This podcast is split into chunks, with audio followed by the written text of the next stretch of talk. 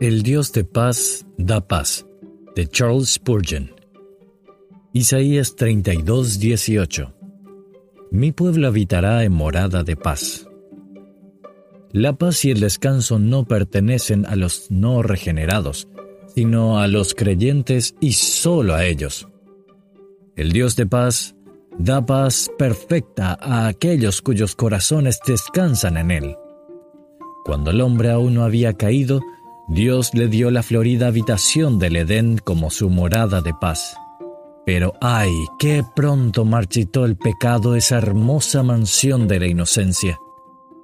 En los días de la ira universal, cuando el diluvio barrió a la generación culpable, la familia elegida se vio tranquilamente protegida en el refugio del arca, la cual la mantuvo a flote, librándola del antiguo mundo condenado para que luego habitase la tierra del arco iris y del pacto, todo lo cual representa a Jesús, el arca de nuestra salvación.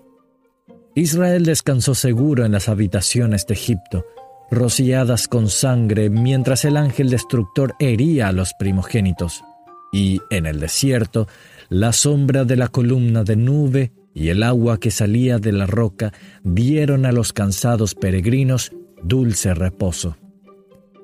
En este momento, descansamos en las promesas de nuestro escrupuloso Dios, sabiendo que sus palabras están llenas de verdad y de poder. Descansamos en las doctrinas de su palabra, que son consoladoras. Descansamos en el pacto de su gracia, que es un deleitoso refugio. Nos sentimos mucho más favorecidos que David en Adulam o que Jonás bajo su calabacera pues nadie puede invadir o destruir nuestro refugio. La persona de Jesús es el tranquilo lugar de reposo de su pueblo, y cuando nos acercamos a Él, al partir el pan, al oír la palabra, al escudriñar las escrituras, al orar o cantar, hallamos en este un medio de unirnos a Él que trae de nuevo la paz a nuestros espíritus. Paz, paz, cuán dulce paz, es aquella que el Padre me da.